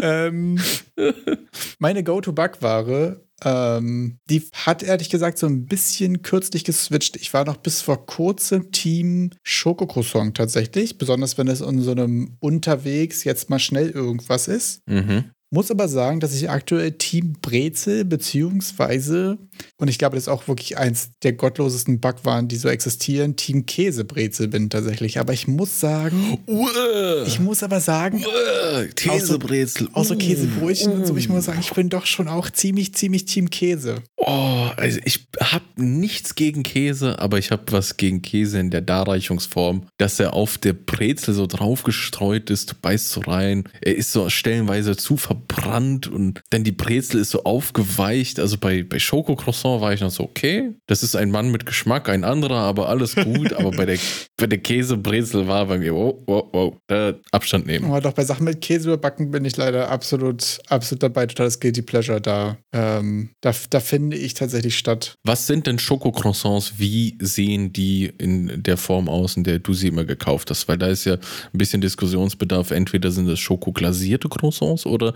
sind das Croissants mit Schokoladenfüllung? Ähm, Im Normalfall ist es beides tatsächlich. Es gibt ja noch die Variation auch in Nuss-Nougat-Croissant und es gibt aus irgendeinem Grund ja noch ein Schokobrötchen, was aber mehr oder weniger ja auch eher so ein Croissant-artiger Teig ist. Ähm, es gibt ja quasi das Ah, Schokobrötchen, das ist quasi das Ding mit diesen zwei Einsch Einschusslöchern, nenne ich sie jetzt mal, Ja, was ja. ja. quasi eher so eine Quaderform hat. Ja. Das finde ich meistens okay. Das lässt sich vor allen Dingen besser essen, wenn man jetzt irgendwie sagt, man will jetzt hier irgendwie nicht sich groß irgendwie vollsauen oder irgendwas. Weil bei einem klassischen Schokocroissant ist es ja so, dass du oben ein bisschen Schokolade drauf hast und trotzdem aber auch drinnen quasi einmal die Füllung. Mhm. Und geschmacklich wäre tatsächlich mein Go-To das Croissant, weil es ja auch ein bisschen luftiger ist und so. Allerdings merke ich, wenn ich unterwegs bin, dass ich sehr häufig bei dem Schokobrötchen bin, einfach aus einer, das kann man aus der Tüte futtern, ohne sich komplett voll zu krümeln, ohne irgendwie Schokolade in den Fingern zu haben und so weiter. Einfach aus einem, äh, aus einer Handlichkeit, ehrlich gesagt. Das ist ja auch einfach so ein, es gibt ja Haptik. auch die zweite Form von, es gibt ja auch die zweite Form von Schokobrötchen. Das darf man jetzt nicht verwechseln. Das sind ja die, diese Hefeteigbrötchen mit den Schokostückchen drin. Die finde ich tatsächlich sehr gottlos.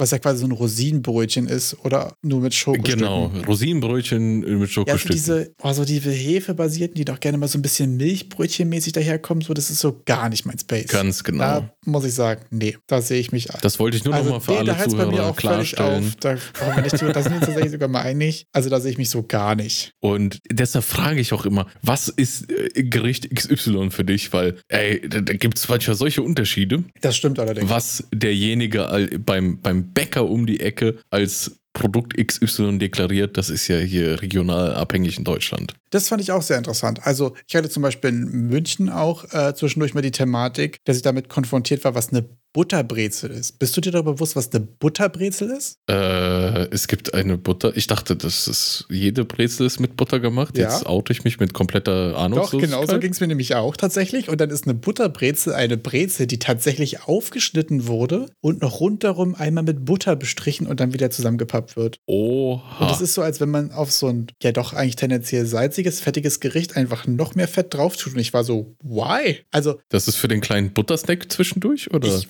ich weiß es auch tatsächlich nicht. Also wahrscheinlich ist es nach dem allgemeinen Regel, wenn du willst, dass es besser schmeckt, mach einfach noch mehr Butter drauf. Aber da muss ich sagen, hat sich auch so ein bisschen, also war auf jeden Fall äh, eine Erfahrung, sag ich jetzt mal. Oh, ich muss jetzt drüber nach. Ich krieg das Gefühl gerade nicht los, wie es sich wohl anfühlen würde, wenn du in einen Block Butter beißt. Ja, das macht man halt nicht. Wenn sich das so an deinen Zähnen entlang. Also ich finde, es gibt so Ja. wenige Szenarien, wo so Butter irgendwie Sinn macht und wo die mir so richtig auch so richtig geil sein kann. Ich finde tatsächlich, jetzt sind wir heute sehr in der Kulinarik hängen geblieben, ist sehr witzig. Und das ist so eine Sache, die für mich so ein richtiges noch zu Hause bei Eltern wohnen gefühlt ist und was mich auch gleich zur nächsten Frage führen wird. Und zwar ist so ein getoastetes Toast und dann so Kühlschrank, kalte Butter in so dünne Scheiben geschnitten und dann Nutella drauf. Ist auch das einzige Szenario, wo ich Butter und Nutella dazu raten würde, wo du dann so warm kalt Nutella hast, geiles Setup. So, da hat die Butter ihre Daseinsberechtigung. Aber sonst muss ich auch sagen, so Butter fühle ich nicht so. Ah, ich war nie der Butter-Nutella-Typ. Ich, ich, nee, Nutella direkt aufs Toast, finde ich, hat einen ganz anderen Geschmack als da noch irgendwie die Butter-Isolationsschicht dazwischen, weil auch der Geschmack irgendwie. Da bin ich mittlerweile auch angekommen, aber so kalte Butter, so ganz hauchdünn geschnitten, hast du schon mal. das habe ich schon mal auf Muss Toast man, auch gemacht, erf- klar. muss man auch erfahren und dann das Nutella drauf. So, das ist dann so ein. Und dann so mit dem Nutella schnell genug sein, bevor die Butter zerflossen ist, quasi. Das ist der, das ist der, der, der Sweet Spot. Ist aber auch, genauso wie ein Döner oder auch wie ein Burger, ist ein Gericht, was ein sehr kleines Zeitfenster hat, wo es so richtig geil ist. Ja. Ist auch so ein Ding, so wo du, wo die Zeit nicht, die Zeit ist nicht auf deiner Seite. Deshalb muss man es einfach schneller essen. Was ist denn die nächste Frage? Wo wolltest du uns hinleiten? Äh, wo wir jetzt eh bei, bei noch zu, bei Eltern wohnen und so weiter, äh, habe ich noch eine Frage mitgebracht, die ich ziemlich interessant fand. Und zwar, gab es Situationen in deiner Schi Schulzeit, in denen du dich zu cool gefühlt hast? Oh Mann, absolut. oh Mann. Hast du, ja, gab es. Hast du da Sachen, die du gerne teilen wollen würdest? Ich habe auch überlegt, ist es eine Äh, Folge, nein. ist es eine Frage, die zu schlimm ist oder skippen wir die einfach weg? Ich habe sonst nämlich auch noch eine ziemlich starke Grundsatzdiskussion. Und zwar klopfen oder klatschen beim Zustimmen. Klopfen? Genau, es gibt ja quasi den, okay, das finde ich sehr interessant. Das war nämlich auch meine erste Reaktion. Es gibt ja quasi die klassische Uni-Version, wo man am Ende der Vorlesung nicht klatscht, sondern man so auf den, auf den Tisch klopft, so ein anerkennendes. Fand ich eh schon immer super komisch, so cringe, wenn das gemacht wurde. Aber ich glaube, Wahrscheinlich so cringe, wie wenn ich es cringe sage. So habe ich mich da gefühlt immer. aber ich finde ehrlich gesagt, dass das Geräusch, was dabei rauskommt und wie man selbst dabei aussieht, eigentlich irgendwie geiler ist. Aber ich habe auch die Feststellung, dass man sich bei dem auf den Tisch klopfen oder so, man kommt sich schon auch ein bisschen dumm vor. Ja. Aber weil es auch irgendwie so ein Studentending ist, oder? Weil es irgendwie so ein intellektuell prätentiöses hat vielleicht, weiß ich gar nicht. Woher kommt das? Weil sonst muss man sagen, also klatschen ein Mensch, der klatscht, sieht dabei niemals ästhetisch aus. Ist jetzt auch kein, ist jetzt auch kein geiles Geräusch. Ich glaube, wenn du jetzt hier irgendwie so ein, dir jetzt so einen Saal vorstellst, okay? Und alle klatschen, Ja. ist Geräusch eins und alle klopfen so auf den Stuhl. Das ist ja so ein, wie so ein Gewitter. Das ist eigentlich doch ein viel geileres, viel hallenderes Geräusch so, als dieses klappernde, alle klatschen irgendwie, als hätten sie gerade, weiß ich nicht was. Oder? Ist nicht Klopfen eigentlich geiler? Aber ich hatte dieselbe Reaktion am Anfang. Ja, also ich habe zustimmungstechnisch noch nie geklopft. Das Klopfen auch nur im Rahmen von universitären Veranstaltungen erlebt. Und dort fand ich dann auch irgendwie so komisch, wieso man da jetzt nach. Der hat mir gerade was erklärt und wieso klopfe ich da jetzt? Und besonders viel habe ich da gerade auch nicht verstanden. Deshalb verstehe ich da jetzt nicht, wie so geklopft wird. hat sich dann auch eingereiht zu den Themen, die ich nicht verstanden habe. Aber prinzipiell denke ich so, Klatschen ist viel anerkannter. Man hat immer alle Sachen dabei, die man braucht. Und man kann auch immer gut einschätzen, wie laut das ist. Weil beim Klopfen, dann haust du mal gegen die Wand und dann ist sie doch voll Beton und dann hört man nichts. Aber beim Klatschen ist so. Du bist nicht in Not, was zu finden, wogegen du klopfen kannst. Ne? Also manchmal gibt es ja auch so Situationen, wenn Leute irgendwie so albern anfangen, irgendwie, weiß ich nicht, sich auf den Oberschenkel oder an die Betonwand zu klopfen, was ja einfach kein Geräusch erzeugt, sind wir ehrlich. ja, Also es sind ja auch Sachen, die ja auch einfach so man unangenehm braucht schon einen gewissen Resonanzkörper. Ja, das stimmt. Und Beim wie dumm Klatschen, sieht das denn aus, wenn du gegen die Wand klopfst? Klatschen hast du alles dabei, da hast du recht. ja. Ja, das ist auch einfach ein, äh, ein Setup. Obwohl ich sagen muss, dass ich sonst allgemein, gerade bei Vorlesungen und so weiter, eigentlich finde, dass man irgendwie nochmal so Feedback gibt, finde ich eigentlich immer ziemlich wertvoll. Ich weiß nicht, du hast ja auch irgendwie schon mal Tutorien gegeben und so, oder? Also bei mir zum Beispiel war es in der Ja. Nachhilfe und so weiter auch immer sehr, ich habe sehr lange Nachhilfe gegeben, hat so basically mein erstes Auto und mein Studium finanziert, war so überall in sämtlichen Nachhilfelingern rundherum unterwegs. Und da war es ja auch immer so, dass manchmal, wenn du sehr lange was erklärst, und wie gerade auch in Ferienkursen oder so, und es kommt so gar nichts zurück, ist auch immer schwierig. Wenn du so einen dabei hast, der ab und zu so anerkennend nickt oder ab und zu mal so ein, ich sag jetzt mal, ein Aha-Gesicht macht, das macht schon viel. Und ich glaube, bei sowas so auch Feedback zu bekommen, ist, glaube ich, schon wertvoll. Ich weiß jetzt nicht, wie es ist, wenn man so 45 Minuten oder eineinhalb Stunden wie so einen Kurs gibt, wenn dann doch mal irgendjemand so was wie, ja, irgendwas, irgendwas zurückkommt, oder? Ich glaube, das ist schon irgendwie auch wichtig. Also, das macht schon Ich was, oder? Ich glaube, das ist halt sehr schwer, solange, sobald du mit mehr als, ich sag mal, vier Leuten zusammenarbeitest, dass da ernsthaftes Feedback kommt, weil richtiges Verständnis, auch besonders von komplexen Themen, da muss man einfach irgendwie zusammen an etwas arbeiten Ja. und dann so irgendein Nicken oder so ein Ja, hm, war ganz toll. Wie oft habe ich denn schon in meinem Leben nichts verstanden und dann gesagt, ja, war gut. Oder wenn der in Kellner kommt und fragt, hat's Essen geschmeckt? Ich sag immer ja. Und ich, fünf Sekunden vorher habe ich abgelästert darüber, Voll so, wie äh? hart das versalzen ist. Kellner kommt und hat's geschmeckt? Ja, mhm, war gut. Mhm. Okay, also das hat jetzt gerade ganz viel aufgemacht, ehrlich gesagt. Also, ich meine jetzt auch gar nicht so inhaltliches Feedback, sondern einfach nur so ein, Ja, so ein quantitatives, ich lebe. ich habe zugehört, ich habe mitbekommen, dass jetzt zu Ende war. Ich sag mal Danke, ohne jetzt Bezug darauf zu nehmen, ob ich was verstanden habe oder irgendwas. So ein, weißt du, so ein, wie, wie wenn irgendjemand so äh, beim Autofahren irgendwie zur Seite fährt und wartet und du einmal kurz die Hand so hebst und sagst so Danke. So ein kurzes Anerkennen lässt, so ein, ne, so ein Mm, so ein mhm. entferntes High Five quasi. Beim Essen zurückgeben oder beim Essen allgemein Bezug nehmen, finde ich es auch super schwierig, weil es ja auch in so einer One-on-One-Situation ist. Und es ja auch meistens in Ja. so einem, äh, ja, dann müsstest du es ja irgendwie auch erklären oder irgendwie nicht. Und das finde ich auch super kompliziert. Also da habe ich auch noch nicht rausgefunden, so was wäre das Setup zu sagen, das war leider verbrannt, ohne zu sagen, was ist das hier für eine Scheiße, ist auch verbrannt. Also ohne so zu klingen. Und das ist ja auch Ja. eine ungelöste Frage der Menschheit, glaube ich. Besonders was erwartet man sich davon, wenn man jetzt sagt, dass es nicht schmeckt? Ich habe am meisten Sorge vor der Situation, dass ich ja eigentlich schon längst aufstehen und gehen möchte. Und wenn ich dann sage, nee, und nicht, dass ich dann noch weitere Gespräche führen muss. Das ist ja dann schon in einem Punkt, wo ich eigentlich nur die Rechnung haben Ja, dann will. kommt auch vielleicht auch so ein, kann ich dann vielleicht was anderes bringen oder so? Dann ist mir auch viel länger in das Thema Ja. involviert, als man ursprünglich wollte. Und dann wird es vielleicht auch, dass der Koch noch ankommt und nochmal selbst fragt, Ja. was hat er denn jetzt? Oh, Dann nee. schreibt man lieber noch eine hasserfüllte Google-Bewertung. Ja, absolut. Ich auf jeden Während man gesagt hat, ja, super. super. Das finde ich, kann man auch so als, als, äh, als, als Take einfach mitnehmen, oder? Ist ja auch einfach super satisfying. Und das ist. Hat äh, einer von euch schon mal Nein gesagt? Bitte, da seid ehrlich. Hat einer schon euch schon mal nehmen. Nein gesagt? Und wie befriedigend war es danach, die schlechte Bewertung zu schreiben? Und apropos befriedigend, welche Hausarbeit findest du am befriedigendsten? Fand ich auch eine sehr schöne Frage. Ofen putzen. Habe ich jetzt letzte Zeit so für mich entdeckt. Ofen putzen. Ja, weil dann kann ich mit diesen ganzen krassen Chemikalien alles vollsprühen und kann zwei Stunden weggehen und komme wieder und dann so abwischen. Ah, das ist Actionkind auch wieder. So wie Rohrreiniger, oder? Wenn du den mal brauchst, dann bist du so Ja. direkt so, boah, jetzt aber richtig hier mit Chemie rein. Finde ich sehr interessant. Und bei dir so? Äh, bei mir ist es tatsächlich der Geschirrspüler.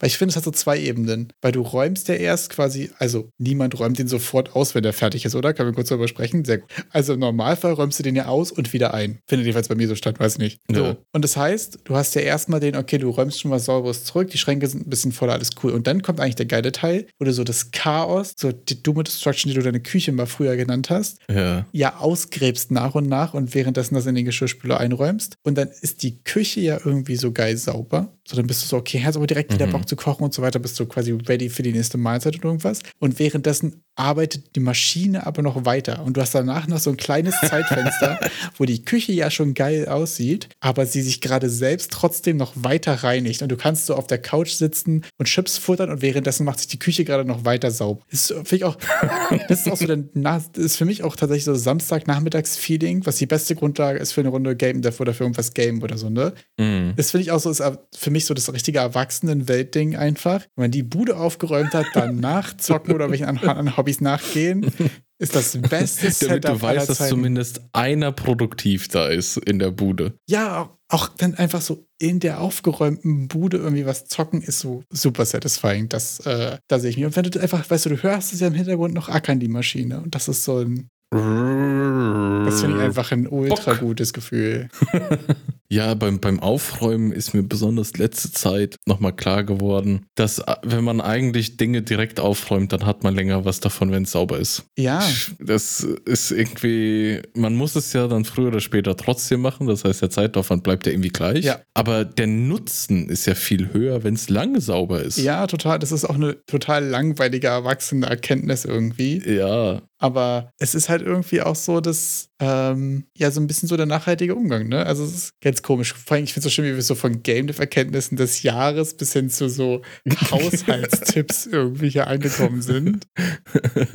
knapp am äh, Berg des Döner-Dooms Also vorbeigeschlittert. mal, mal, mal kurz Jetzt zur Haushaltsthemen äh, Einigkeitsland gekommen. mal kurz den Soße, keine Soße Shitstorm heraufbeschworen. Nächste Frage bitte. Äh, ich habe noch eine, eine sehr schöne Abschlussfrage und zwar: Bei welchen Themen fragst du deine Eltern? Ob, wenn ich Geld brauche. Stark. Weil ich habe Na, wirklich. Sonst, keine Ahnung. Nee, Google ist, ist my friend.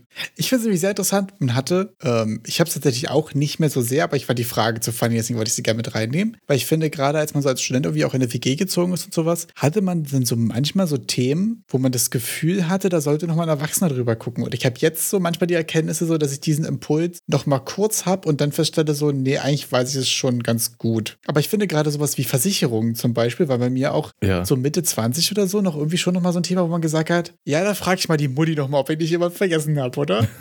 Fand ich irgendwie eigentlich ziemlich funny. Aber du hast gar nichts mehr. Was waren so die letzten Themen? Also klar, außer ich hätte kein Geld, wo du deine Eltern noch mal gefragt hast. Nee, wirklich. Also, da war ja vorhin irgendwo mal die Frage mit Jugend. Wann hast du dich zu cool gefühlt in der Jugend? Keine Ahnung. Ich war relativ gut selbstständig geworden, immer sehr eigenwillig. Und da war dann selten die Frage da. Ich habe mich irgendwie nie wirklich irgendwas gefragt, wo ich das Gefühl hätte, da könnten die mir jetzt wertvollen Input zu bieten. Es ist interessant. Ich hatte das sehr lange irgendwie noch bei so Versicherungen, bei so Verträgen, Mietverträgen oder so. Das sind so eine Sachen, die habe ich irgendwie auch selbst gecheckt. Das war war jetzt kein so hier, Mutti, guck mal. Aber ich hatte schon irgendwie so ein, guck da mal nochmal drüber Ding. Irgendwie so ein, äh, wie so ein Rütteltüff-Ding quasi nur von Mutti, die nochmal darüber guckt. Äh, also ich, ist, ist Rötetüff ein Begriff eigentlich oder ist das nur bei mir so stattfindet? Nee, keine also wenn Ahnung. du sowas, wenn du sowas an die Wand geschraubt hast oder irgendwas und das war die Frage, ob es jetzt fest genug ist, dann haben so Väter so einen geilen, sie rütteln so einmal dran und dann passt. Das ist quasi der Rütteltüff. Okay. Weil wenn es dann nicht runtergekommen ist, dann ist auch egal. Rütteltyp. Okay, okay. Das war quasi immer das so der. ja, das habe ich aber in meiner Küche auch öfter gemacht an den Schränken.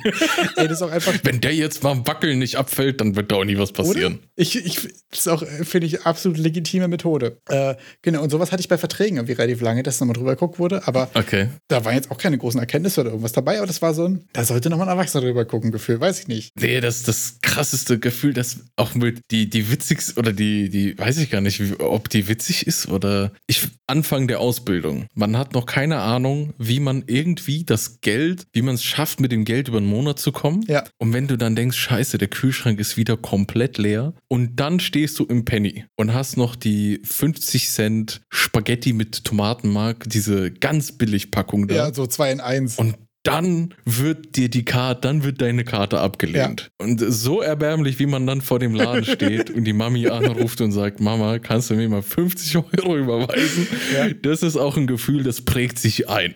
Das, und das ist so witzig, das merke ich auch sehr häufig tatsächlich, dass wenn man so als Student irgendwie, irgendwie so richtig broke war und genau die Situation hatte, wo man sagt, okay, ich kaufe jetzt hier für 14 Euro ein oder ich kaufe jetzt hier für 4 Euro ein und ich gucke mal, ob die Karte geht, weil es Wirklich. weil es waren noch weniger als 5 Euro auf dem Konto und weniger als 5 Euro kannst du nicht abheben, weil so einen kleinen Schein gibt es nicht. Ja. So, und ich finde, das sind aber auch einfach wirklich wertvolle, wertvolle Erfahrungen eigentlich, oder? Also, ich muss sagen, ich denke da sehr häufig dran. Also da ist jetzt der Geheimtrick, dass die Karte, es gibt ja zwei Autorisierungsmethoden. Einmal PIN eingeben und einmal mit und Unterschrift. einmal Unterschrift setzen. Und PIN eingeben, da seid ihr am Arsch, da wird gecheckt. Wenn ihr kein Geld auf dem Konto habt, gibt's nichts zu fressen. Aber wenn ihr in einen anderen Laden geht und dann unterschreiben dürft, dann wisst ihr, dass zumindest die Bank erst in drei Tagen diese Lastschrift ablehnen wird und vielleicht hat's euch noch gerade das Wochenende gerettet. Und da muss man dazu sagen, das ist eine Mechanik, die ich auch gerne mal anprangern würde an der Stelle. Weil bei den meisten Supermärkten ist es mit PIN und bei Mediamarkt es mit Unterschreiben. Und was sagt ihr das als Student? Oder?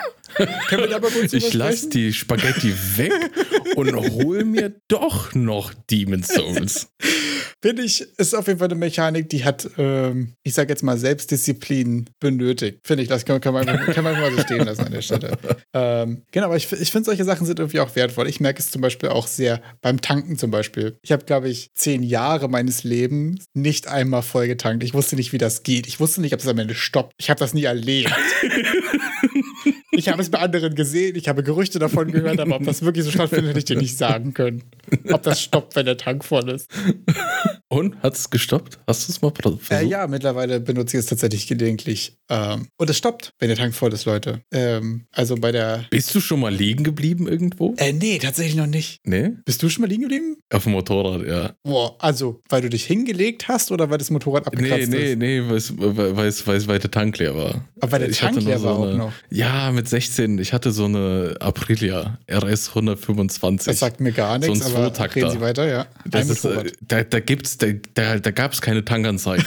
Da hast du das, da ist irgendwann, irgendwann geht dir, ja wirklich, also das hat so, so einen Schalter, Ja. einen Normalzustand und dann fährst du, irgendwann geht dir das Ding aus und dann weißt du, okay, du bist jetzt auf Reserve, dann schaltest du um auf Reserve und das heißt so viel wie, du solltest jetzt die nächste Tankstelle aufsuchen, weil du hast dann nur noch irgendwie so drei oder vier Liter oder sowas drin. Ja. Also du, du hast noch ein paar Kilometer, aber solltest es äh, nicht übertreiben. Abgefahren. Tja, und da habe ich dann halt irgendwie vergessen, dass es auf Reserve ist und habe dann einen Weg angetreten und dann bin ich mitten in der Pampa stehen geblieben. Okay, funny. So richtig mit ehrenlos laufen dann, oder was? Ja, ja, mit ehrenlos laufen, dann nochmal hier, äh, zum Glück ist dann jemand vorbeigekommen, also einfach ein random people from the street Ja. und haben dann so, ja, was ist denn los hier? Weil du stehst halt da mit dem Motorrad mitten im Nirgendwo. Ja, ke- kein Tank, es ist auch so peinlich. Ja, Man fühlt sich dann so krass als 16-Jähriger auf dem Motorrad oder so. Ja, der Tank ist leer. die Kategorie, wann hast du dich als Jugendlicher als viel zu cool gefühlt?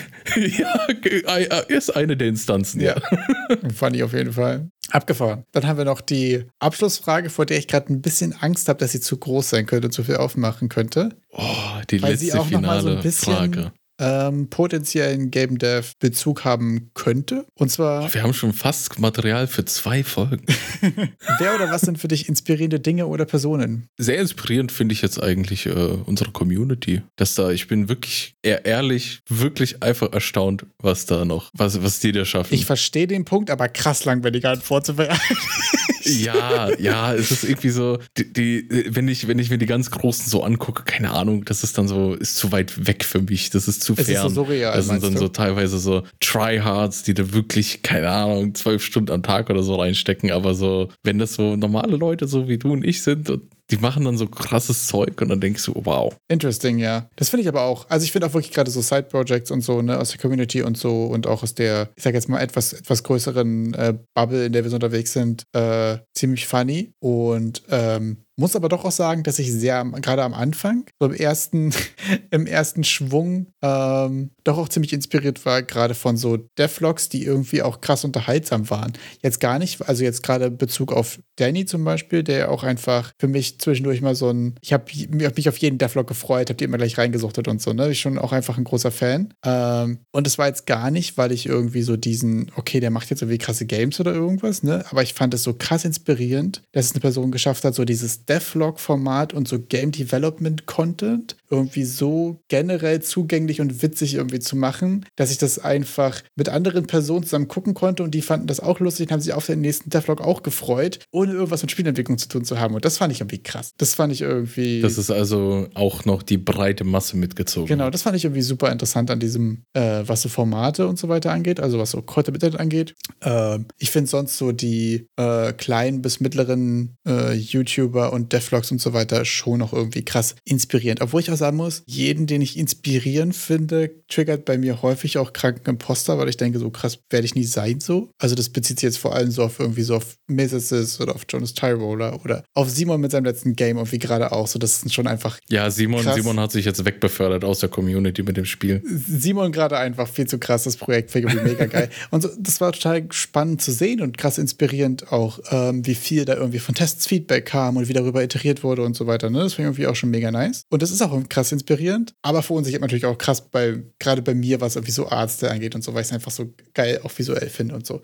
Und das bei Mrs. ist bei mir zum Beispiel auch ein großes Thema. Ich finde den ultra krass, äh, was seine Artstyles und die Settings und so weiter angeht. Also gerade in äh, Fraud Flash zum Beispiel gibt es ja einfach so diesen PS1-Style irgendwie, quasi eine Pumpgun. Wenn du die nachlädst, kommt da draus so eine kleine Zunge und schnappt sich die nächste Shell. Das ist so die Nachladeanimation. Das ist einfach so cool und so abgefahren irgendwie. Und da merke ich irgendwie, dass ich solche Sachen krass inspirierend finde. Bei mir auch ganz viel so Black Mirror oder auch Love, Death and Robots sind irgendwie solche Sachen, Oh, die finde ich irgendwie krank inspirierend, weil es gerade so häufig ja so coole Artstyles sind und so dystopische Settings. Ich merke so, wenn ich zwei, drei Folgen Love, Death and Robots gucke, dann ist die Engine danach offen. Also weil ich dann immer irgendwie Ideen habe oder irgendwas gerne machen würde oder so irgendwas Cooles basteln und so. Das ist dann irgendwie immer ein großes Thema. Das sind solche Sachen, die inspirieren mich irgendwie krass. Und ihr könnt jetzt die Inspiration mit in das äh, neue schöne Jahr mitnehmen. Teilt gerne, was, was euch inspiriert. Das würde mich äh, sehr interessieren. Auch gerade, ähm, was gibt es noch für Dinge? Weil Dinge sind ja auch so sehr, es können wie Games oder Illustrationen oder Serien, Filme und so weiter. Ich finde, da gibt es immer sehr viele Sachen, die inspirieren. Da könnt ihr gerne mal reinscheren. Und sonst würde ich mal sagen, hören wir uns nächste Woche zu einer ganz normalen Folge wieder. Und bis dahin überlasse ich Erik nochmal die letzten Worte. Ciao. Die letzten Worte werde ich jetzt nutzen. Und zwar, wenn ihr Team viel Dönersoße seid, kommt in den Discord und teilt das mit uns. Wenn ihr Team wenig Dönersoße se- seid, dann bitte einfach ruhig bleiben. Wir machen eine Tschüss. Umfrage, wenn es für einfach mal erklären.